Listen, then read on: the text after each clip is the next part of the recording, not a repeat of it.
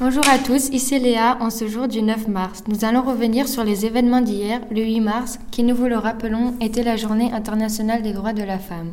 Nous allons nous intéresser d'un peu plus près aux événements organisés pour cette journée sous forme de revue de presse ainsi qu'aux différents points de vue en vous rappelant que cette journée internationale met en avant la lutte dont nos revendications pour les droits des femmes et notamment pour la réduction des inégalités par rapport aux hommes.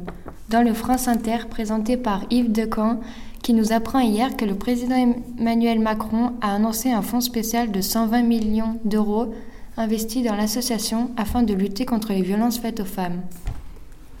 Bonjour, je suis Louison. Comme l'a dit Léa, je vais vous parler de la journée des droits de la femme et plus précisément à la vie des femmes concernant cette journée. Je me suis intéressée à un micro-trottoir de M Radio où ils ont recueilli les, avis différents des femmes et leurs points de vue. La plupart des femmes sont contre. Elles disent que, je cite, c'est une arnaque, que c'est dommage d'avoir besoin d'une journée, que cette journée ne devrait pas avoir lieu car nous sommes normalement tous pareils. Cela sous-entend que les femmes ne sont pas, encore égales à l'homme. Quelques femmes sont pour et disent que cela nous rappelle que nous nous sommes battus pour avoir les droits que nous avons aujourd'hui.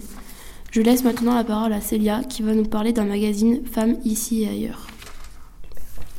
Bonjour, je suis Célia. Je me suis intéressée à un article diffusé dans le magazine Femmes ici et ailleurs, publié le 8 mars, qui est peu connu mais néanmoins très intéressant. Je me suis penchée sur une caricature de Swaha qui se prénomme en réalité Christine Boustanier. Elle aime particulièrement dire que un dessin peut provoquer le rire et ou susciter la réflexion, ou encore le dessin de presse n'est jamais innocent, il peut être une arme redoutable.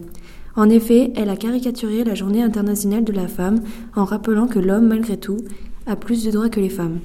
Euh, merci à tous de nous avoir écoutés. C'est la fin de cette revue de presse. On se retrouve demain à la même heure.